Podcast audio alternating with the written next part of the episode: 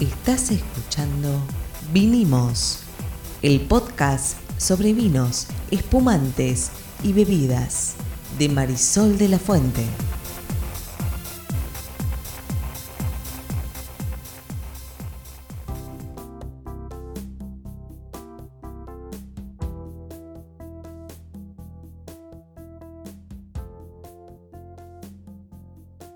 Buenas, buenas. Mi nombre es Marisol de la Fuente y soy Sol Sommelier. Y Yo soy Ariel Torres, soy el que hace las preguntas del que no entiende nada de esto, porque no entiendo nada de esto.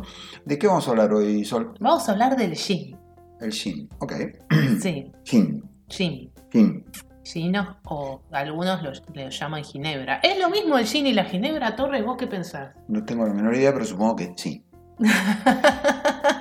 No, en serio, no lo sé. Eso bueno, no es. Vamos a, vamos a hablar de eso. Vale, eso no es eh, lo mismo. Eh, ni. Ni, ok. Ni. ¿Por qué? A ver, primero quiero decir lo siguiente, para los que nos escuchan habitualmente, en nuestra audiencia, que está todo el tiempo esperando nuestros nuevos capítulos, hoy no hablo de vino y hablo de un destilado porque los sommeliers hablamos de todo tipo de bebida y nos formamos para conocer todos los, todas las bebidas alcohólicas y no alcohólicas también, como aguas, tés, cafés. Igual si tiene alcohol mejor y le entramos. Así que no, no nos pregunten, no nos pregunten por qué no estamos hablando de vinos hoy, porque no, no es relevante. Pero digamos. para mí el gin, el, junto- gin, el gin está muy bueno. El gin está muy bueno y junto con el coñac son mis dos este, bebidas, bueno, destiladas que más me gustan.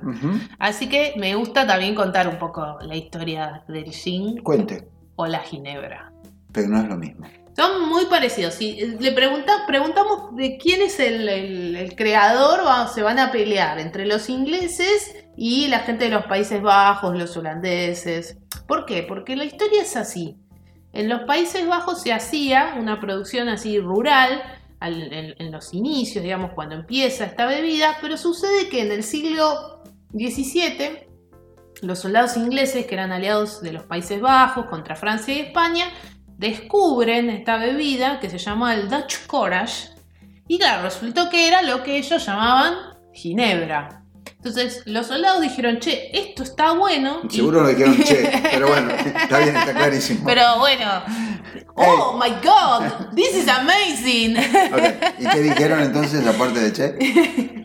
Y cuando volvieron a, a su patria natal, se llevaron el- la ginebra para allá para poder hacerla localmente. Pero no era que tení- ya la conocían. No, la conocieron cuando se fueron a luchar junto con los eh, Países Bajos en contra de Francia y España, como ¿Y- y- aliados. ¿Y qué dijeron? Eh, A ver, lo que dijeron, Dijeron- en ese momento está bueno. Claro, dijeron, Ok. está buena esta bebida, this is amazing, porque no dicen che, y se la llevaron de regreso para Inglaterra. En Inglaterra, en ese momento, en la posguerra, el coñac, el jerez, los vinos de Bordeaux eran como muy antipatrióticos y muy caros, entonces empezó un, un tema de producción nacional fuerte de bebidas, donde, entre otras bebidas, aparece el gin. Ah, mira qué interesante. Pero la pregunta es, ¿qué es el gin? El gin básicamente es un aguardiente, un destilado de alguna solución hidroalcohólica que tiene como principal botánico el enebro. Después vamos a encontrar, eh, obviamente, hoy por hoy, que hay fórmulas secretas. Cada, cada destilería, obviamente, tiene que tener el enebro porque es el botánico principal, pero suma un montón de otros botánicos y hace un mix diferente para darle cierto toque a, a su gin. De hecho, acá en Argentina hay gin con yerba mate. eh, hace poquito presentaba para la tele un gin que tiene peperina, que es cordobés. Y obviamente es cordobés. Pero bueno, a ver, cuando acá decimos enebro, estamos hablando de un árbol. Sí. ¿Mm? El enebro es un árbol. Esto es interesante porque no es frecuente que se utilicen frutos de árboles para eh, hacer bebidas alcohólicas. En general hablamos de uvas, hablamos de cereales, hablamos de papa, pero no hablamos de árbol. En este caso es un- el fruto de un árbol. El enebro, juniper, en inglés juniper, que creo que también es el nombre científico en latín. Sí. Y cuando hablamos de botánicos, no crean que le ponen gente que estudia botánica. al no. Lo que se le- cuando Marisol dice botánico es jerga de los sommeliers, está hablando de hierbas. Por ejemplo, Claro. peperina, yerba mate, que es raro, no es usual, digamos. No, no, no. La clave acá es el enebro. Bueno, y obviamente vos dijiste algo súper interesante. Esto era un destilado al cual se le agregaban estos botánicos para saborizarlo desde luego y para agregarle ciertas eh, propiedades.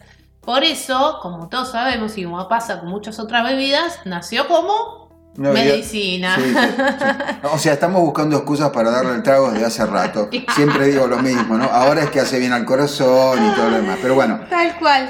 Bueno, y el nombre, que me parece que también es otro dato in- interesante, es como una abreviación, es una abrevia- abreviatura, ¿sí? un anglicismo del vocablo del alemán Genever, que hace referencia a otra palabra francesa que es Genevieve, que traducido a español es enebro. muy bien. Por lo cual, su nombre también está asociado directamente eh, Con el principal, con su principal botánico. el principal aromático que se le pone. ¿Cuál es la bebida hidroalcohólica previa, sabes? Se pueden hacer con, distintos, con distintas materias primas base. Por ejemplo, cuando el gin llega a Inglaterra y lo liberan y lo empiezan a producir, eh, en sus comienzos se elaboraba con maíz. Entonces, para también los, la- los granjeros, lo- los, eh, la gente del campo de- en Inglaterra, que lle- este producto que llega y que se empieza a producir en grandes volúmenes fue una bendición porque la solución base, que es el cereal base que se usaba era maíz. Pero se pueden usar otros cereales también, digamos. Eso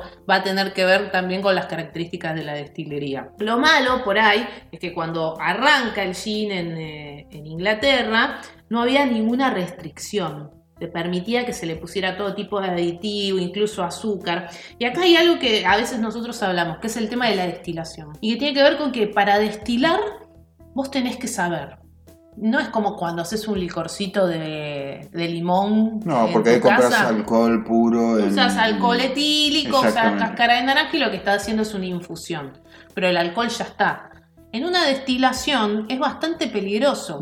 Ya lo explicamos esto, porque se produce alcohol metílico al principio y al final, si no me equivoco. Se produce al principio el metílico y al final agua, porque el agua hace ebullición a mayor temperatura. Ok, entonces se produce alcohol metílico y el alcohol metílico es sumamente venenoso. O sea, si vos tomas alcohol metílico puede pasar desde que te quedes ciego hasta que te mueras, digamos. Está, está en ese orden de, de desgracia. Por eso cuando se destila se dice que hay tres partes en la destilación. La cabeza, que es la que se, se descarta, el corazón, que es el que se usa y se- muchas veces se vuelve a redestilar, y la cola que se descarta. Está bien, pero de todas maneras, como es un proceso complejo, cualquier error puede hacer que incluso en el corazón, o sea, en lo que vas a terminar usando, quede algo de metílico. El metílico no se puede Exacto. tomar del todo, fin, Exacto, fin sí, de la sí, sí, discusión. sí. Bueno, Entonces, por eso se sabe que en Inglaterra, cuando empezaron a producirlo y no había ningún tipo de restricción, la calidad era bastante mala y obviamente se le agregaban aditivos para disimular cualquier problema que pudiera haber ocurrido en la destilación y se dice que causó como bastante estragos. Recién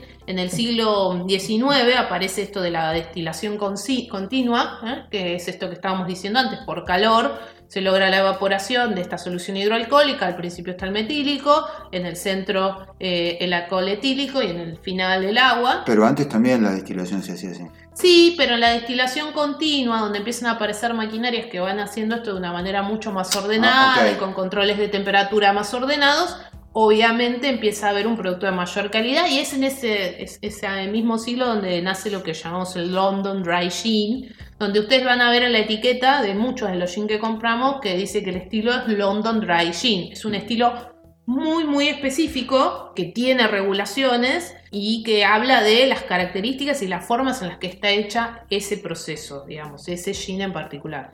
Muy bien. ¿El enebro cómo se le coloca al, al Se gin? hace infusión. Una vez que vos tenés el, sí. el alcohol ya destilado, haces una infusión como si fueras a hacer un limoncello en lugar de ponerle... Exactamente.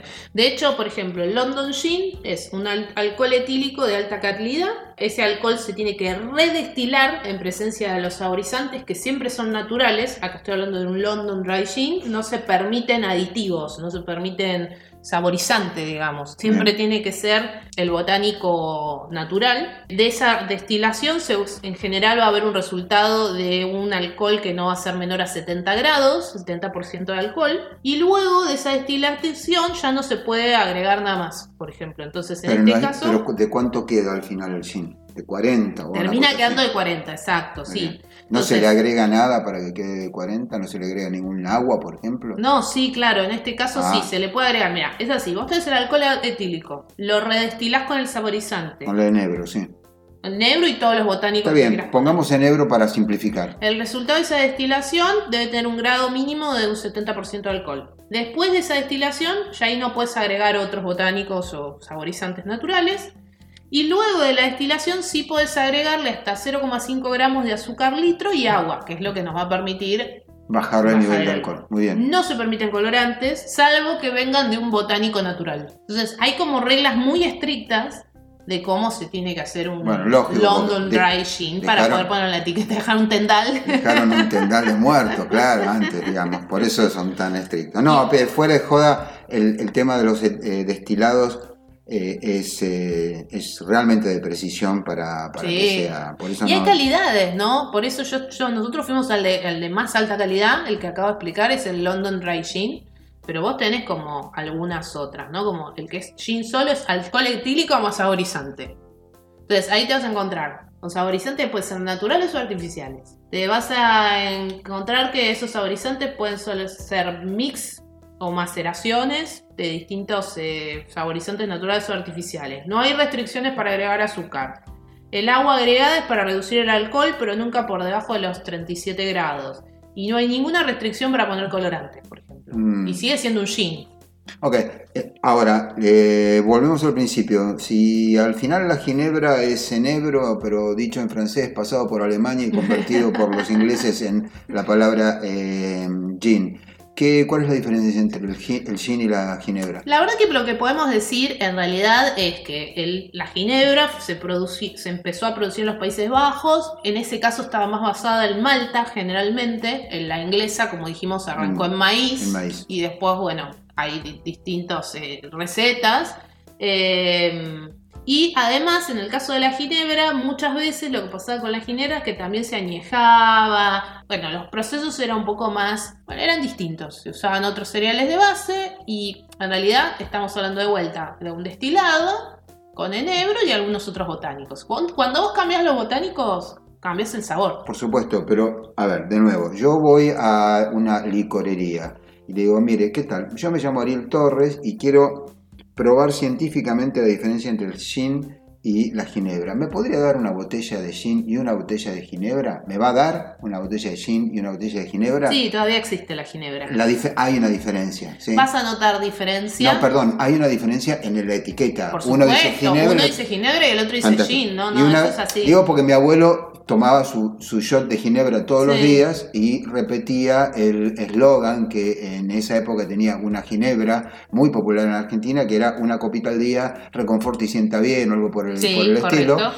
Eso era ginebra. Sí, Y él decía ginebra. sí. Entonces, cuando yo pruebe un shot del gin que me vendió el de la licorería y un shot de ginebra, ¿cuál es la diferencia que voy a notar al paladar? ¿Va a ser aromática, es- estrictamente hablando? Aromática, sabor, eh, por ejemplo. ¿Y pero qué tan lejos están? Digo, no, está tampoco- bastante cerca. Están muy cerca, Están según recuerdo. cerca. Lo que pasa es que ahora hay, hay ginebras que por ahí ya, además del enebro, reformularon botánicos. Algunas, los alcoholes base te lo hacen con vino, con rom. Entonces, en esas combinaciones es donde vas a empezar a, a notar los cambios. Porque de hecho, por ejemplo, un London Dry Gin, hoy por hoy, el espirituoso, el destilado, como te decía antes, se puede hacer con maíz, pero también se puede hacer con malta, con centeno, va a depender de la destilería. Pero vamos a tener algo que es muy ligero, bien seco, muy aromático. Y por ahí en la ginebra, dependiendo el alcohol base y dependiendo los botánicos, nos vamos a encontrar con un perfil totalmente diferente. Que incluso por ahí te das cuenta que son, dos, son destilados, si no estuviéramos viendo la etiqueta, pero huelen y, y tienen sabores completamente distintos. Y los dos, como su principal botánico es el enebro, nacieron como ginebra o como gin. Muy bien. ¿Y mm, el Bombay qué es? Es gin, Es un gin. sí. Al que uno reconoce rápidamente, porque es muy rico, a mí me gusta Sí. mucho, porque tiene una, una fórmula de botánicos Sí. Muy especial. Muy bien. Sí. Voy a contar una A eh, infidencia. Como yo me crié con mi abuelo, o sea, pasé mucho tiempo con, con mi abuelo de chiquito, chiquito, chiquito, quiero decir, seis años por ahí. Pero era muy chiquito cuando yo veía que él se tomaba y tenía además guardadas la- las botellas, tenía un montón de botellas de ginebra, no, no, él no le hacía ninguna coa. Ah, yo, yo tengo mi, propia, mi propio eh, stock de ginebra. Un día probé, o sea, cuando nadie me veía, imagínate, pibito de 7, 6, 7 años, Bueno, tardé 40 años más o menos en volver a tomar eso, porque, claro, casi Es me da un... fuerte, claro. Para un, chico, un nenito No, sí, me dio un soponcio. Si me hubiera- debido eh, quedarme con el, el ocho hermanos, el licor de huevo, el, el licor de chocolate, esas cosas que los chiquitos en esa época por lo menos iban y, y- y probaban para hacer una travesura, les salía siempre mal, como cuando le robabas un cigarrillo a tu papá o a tu mamá, bueno, etc. Bueno, Eh, pero en tu anécdota vos te lo tomaste puro. Que es Sí. la costumbre esta, como la de tu abuelo, de la ginebra, se toma una, un shotcito después de la es comida. mi costumbre con los, con los, además con los eh, destilados, Exacto, no, no se me ocurre ponerle nada. Bueno, sí, pero el mí- gin, a pesar de que te lo puedes tomar de esa manera, o la, o la ginebra para el caso, también el gin es como un protagonista súper fuerte de un montón de tragos muy claro. conocidos, Claro, ¿no? sí, de hecho, su ícono de los tragos es el gin tonic. Gin tonic, ¿no? claro, sí. No, bueno, claro, es verdad, a mí me, me gusta Y también estuvieron los milicos metidos en la creación del gin tonic. Sí, me habías contado, eh, me habías contado ya. ya- 1870 en la India, estaban Sí. en sus colonias, los británicos estaban en sus colonias y ahí a un señor eh, del ejército, un oficial británico, le pareció, bueno, ellos usaban mucha eh, Quinina. quinina para combatir la malaria Sí, y, y para el paludismo y demás, pero es muy amargo, ¿no? De hecho, el señor Schweppes, que fue el que creó el agua tónica, lo que hizo fue agregarle agua carbonatada a la quinina y azúcar para tratar de que fuera más agradable para, para tomar. También pensando en que era un remedio, ¿sí? Sí, sí, sí, bueno, a este señor le pareció que a ese líquido, a esa agua tónica, le faltaba algo, che. Y le agregó, Y y le agregó gin. y le metió gin y creó el gin tonic, ¿no? Para que, ya que se curara, se si no se curaban del paludismo y la malaria, por lo menos iban a estar este, contentos. Pero bueno, no es el único trago, ¿no? El Martini tiene gin, el Gibson tiene gin, digamos, hay un montón de tragos muy conocidos que utilizan gin en su composición, por lo cual eh, es un destilado muy usado en coctelería. Fantástico. Bueno, cuando yo era chico y cuando mi abuelo tomaba su, su shot de, que no le decía shot, por supuesto, de... Su vasito. su- sí, no, era una cosa muy chiquita que tomaba, tenía unos vasitos chiquitos. De ginebra la palabra trago no, no existía, por lo menos no tenía el sentido que, Que tiene le hoy, claro. hoy. Bueno, muy bien, acá eh, nos enteramos de qué es el gin finalmente. Sí, Uno- pero sí. ¿sabes qué? El gin, por ejemplo, la ginebra, nosotros estamos hablando que es un destilado con botánico, pero no es el único tipo de destilado que es así. Te quiero contar de dos más antes de que cerremos el capítulo de hoy que son interesantes. ¿Escuchaste hablar alguna vez del aquavit? Sí, claro. ¿Qué es el aquavit? Escuché hablar, no sé lo que es. Ah, No, qué ok, ok, Hasta ok. donde recuerdo es un destilado de los países nórdicos, Bueno, sí. pero no, no sé más que, digamos, no, no- Bueno, el aquavit es un destilado cuyo principal botánico es el comino. Mira, y otros botánicos, ¿no? Y es interesante, la verdad yo probé Aquavit cuando estudiaba y es muy interesante. Te tiene que gustar el comino, ¿no? sí, igual no, no usan el comino picado, sino que deben usar las semillas de comino o algo por el estilo. Nosotros tenemos semillas Sí, de comino claro. acá, es distinto que el comino que normalmente se le pone, que yo, a, una, a un guiso. ¿Mm? Sí, sí, sí, sí. Sí, es verdad eso que vos decís. Bueno, y hay algunos otros como el sochu en japonés, que es japonés, el soju que es coreano. Hay un montón de destilados a los que se le suman botánicos para darle sabor a ese alcohol y que o lo puedas tomar solo o lo puedas tomar en un cóctel como estábamos contando antes. Muy bien, ¿cómo se llama esto? Esto se llama vinimos. Aquí vinimos, claro que sí. Nos vemos en la próxima entrega de Vinimos. Chao.